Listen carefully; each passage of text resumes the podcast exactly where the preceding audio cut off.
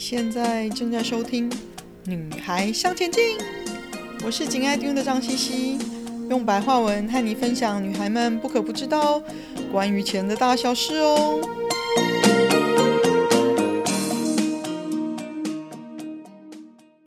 今天是我们第三十六集，来听听投资股票的不同方法吧。聪明的你其实会发现。做计划原则上，只要你追求的目标投资收益率高于四个 percent 以上，其实大家呢，尤其是年轻的美眉们哦，应该最常会用到的，其实还是股票相关的投资工具。尤其年轻人一开始因为本金小，会需要比较高的目标投资收益率来帮助自己尽快累积投资本钱。而且年轻人在年轻还没有太多负担的时候呢，相对可以多承受一些风险。其实尽早学习不同投资股票的方法，对你以后的投资生涯来说是非常的有帮助的哦。我们今天来聊聊股票到底可以有什么样不同的投资方法吧。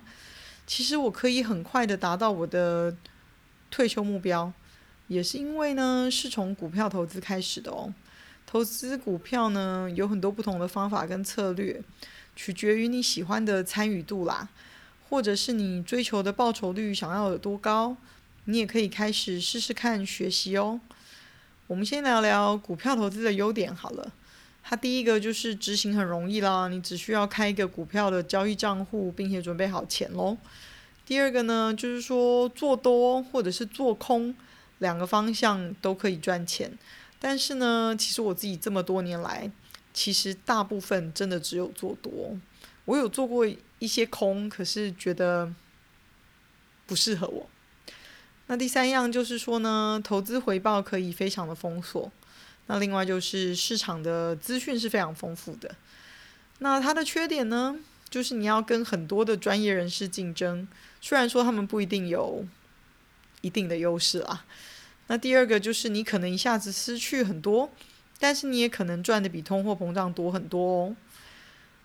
还有就是资讯太丰富了，学习如何可以及时正确的解解读，是我们要学习的重点。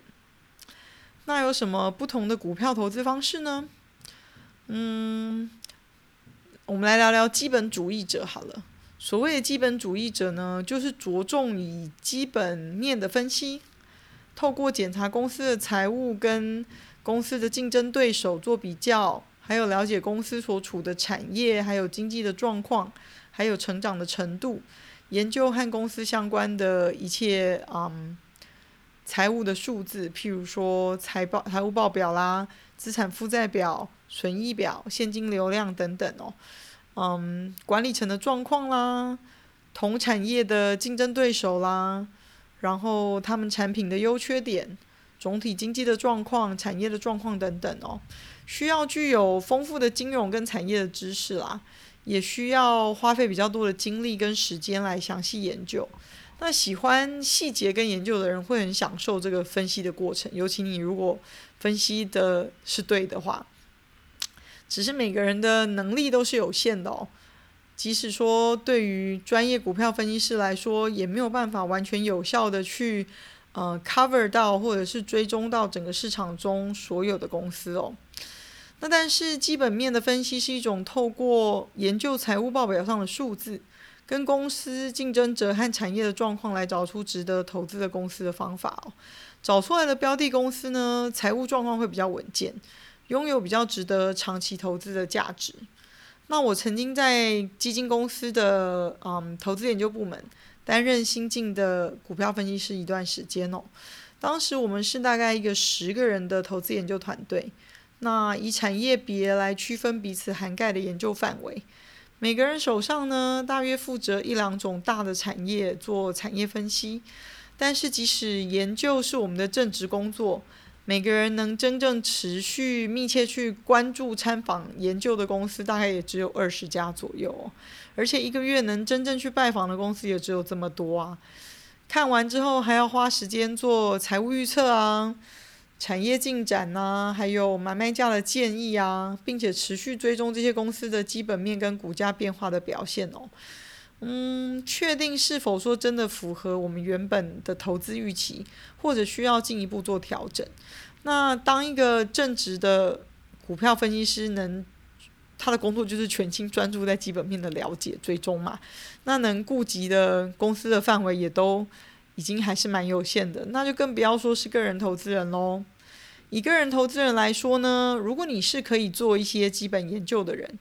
嗯，如果你可以先运用有系统的筛选方式，找出你觉得诶特定有潜力的公司。那再挑几家，再深入研究追踪，那这也是一种成功又有效率的方法哦。那另外的折中方法呢？如果你对做基本的呃深入的基本面研究没有太大的兴趣，那你最少要理解几个重要的基本面数字啊。那以看得懂大部分的财经新闻为目标吧。我自己虽然修过会计学。但老实说，我还是跟他们很不熟，这是我没有办法继续做专职股票研究的主要原因哦。那抓住了解几个重要的数字呢，可以帮助我知道公司大概的基本面状况，也可以用来帮助我筛选出体质不错的公司哦。那另外，我们来聊聊技术分析这件事吧。技术分析这个方法呢，其实它并不关心公司的基本面表现或者是产业状况。技术分析呢，只根据过去的股价表现、它的趋势、价格跟交易量进行评估哦，从中间找出它过去啊、股价表现的模式，再用这个表现的模式来预测它未来股价的趋势。那技术分析是一个有效作为发现股票买进跟卖出机会的工具啦。如果使用者没有对解读的技术分析的方法有足够的知识哦，解读的结果通常会因人而异，所以这个是啊、我比较小心的地方。那既然技术分析只依据股价交易量的历史表现来作为啊、预测的基础啦，如果你不确定投资标的的基本面状况，只单纯用技术分析作为你买卖决定的工具的话，你的风险相对会更高。如果可以先用基本面的一些指标数字作为筛选投资标的的原则，然后呢，再配合技术分析作为找出买进跟卖出时机的辅助工具的话呢，投资的风险会因为双重工具的验证而降低许多，也提高了你的胜算哦。另外，我们来聊聊短期交易，就是 trading 这件事情。那 trading 指的就是非常频繁买卖的活动，可以用不同的研究方分析的方法，或者是纯粹就认为说，哦，听了消息觉得有短期获利的机会，就做出买进跟卖出股票的决定。那大部分就是跟着市场的消息啊、耳语啊，或者是技术分析等等哦。那然而呢，短期交易本身意味着就是快速而且频繁的不停的进出交易，只愿意短期持有，甚至有些人是不放过隔天的哦。那这种投资策略跟买进并长期持有的股票投资呢，是相当的不一样的哦。典型的嗯股票短期交易的人呢，需要眼睛一直不断的监控市场的变动，以及快速频繁的买卖股票来累积利润。这也是一种相对高压、跟耗时间的，还有耗体力的，呃，股票投资方法。那当然，交易的成本也会比长期持有的方式来得高嘛，因为每笔交易都有成本在啊。你这么频繁的做，当然就会成本是比较高的。那你也必须支付订阅即时市场的资讯来作为你 trading 的基本工具哦。那我刚刚开始做投资的时候呢，我发现自己本来以为可以长期持有的股票。却都很容易变成短期交易。那只要市场有任何消息出来，我就很容易受到影响啊，对自己的判断没有信心而卖掉我手上的股票。最主要的原因呢，我事后检讨是因为我没有做好功课，没有好好了解我买的公司，所以呢，没有充分的理由让我抱着这些有长期投资价值的股票，而容易忘记我当初为什么买进的理由哦。大部分的时间，我会怕没有跟上市场的消息或变动，也因为对我买的公司信心不够，因此很容易受到影响，就卖出股票，造成我所做的大部分的交易呢，都只赚得不多。那我身边有几位认识多年的资深交易员哦，甚至有的是银行跟证券公司的交易主管。不管交易公司的部位呢有多厉害，但是他们在处理自己的投资的时候呢，总是没办法达成自己设定的财务目标。甚至有一位交易主管在多年转行之后呢，才告诉我，他发现他以前分秒必争、无时不刻的不敢离开交易系统面前，生怕错失了交易的机会。他觉得实在太累了，而且大部分的收获并没有达到他自己最低的预期哦。所以，一旦他有机会可以转行，他就毫不犹豫的赶快转，因为短期交易的工作实在太累了啊。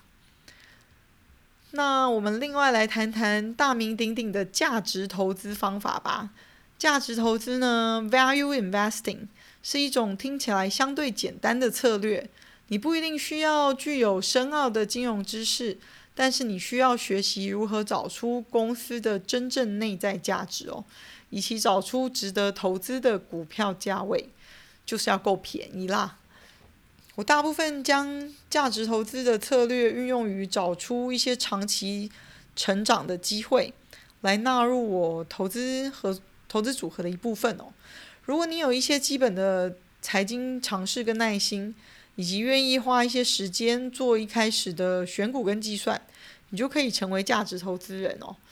那奉行价值投资的人呢，最有名的就是巴菲特啦、格拉汉啦、跟 Peter Lynch 等等哦。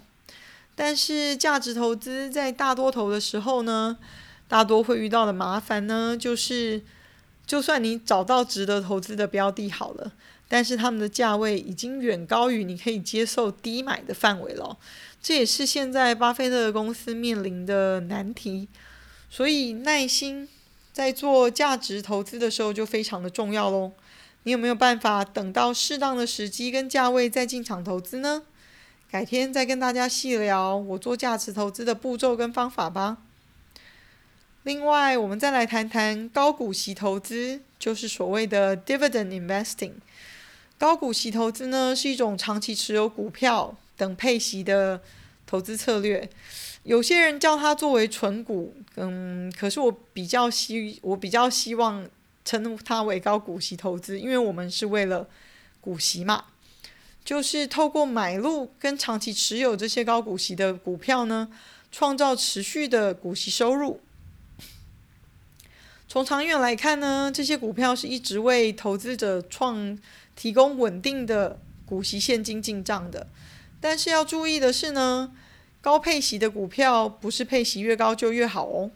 它要有过去长期持续的高股息的持续配高股息的记录，也就是说，重要的是呢，未来公司要持续它高配息的政策不变，才是我们最需要的哦。长期配息比最高配息好，我们要了解股息投资重在持续性，另外也要了解这类股票的天性。高股息的股票呢，它的波动性相对比较小。当市场乐观、持续大涨的时候，高股息的股票涨幅会比大盘少。那当市场持续表现不好，高股息股票的跌幅也会比大盘少哦。嗯，这几年我因为退休了，才有多使用这种高股息的投资策略哦。那最主要是因为我的薪水收入没有了嘛。相对的，股息的税务负担也会减少了。那在使用高股息的投资策略之前呢，先要提醒大家，你所需要报税地区的相关股息收入的税负规定哦，要去查一查。那提醒各位呢，二零一八年起，台湾有关于股息收入的税负部分也有一些调整的哦。税其实是你在过股息策略投资时候需要事先规划的一块。不然你辛苦收到的配息收入，可会有一大半拿去缴税，还有缴二代健保的费用的哦。那美股呢？其实你的配息就是固定，以台湾护照持有人来讲，就是三十个 percent 的，嗯，税。那如果你在香港可以买卖股票，他们的股息其实是不收税的哦。今天跟大家闲聊大概常见的股票投资方法。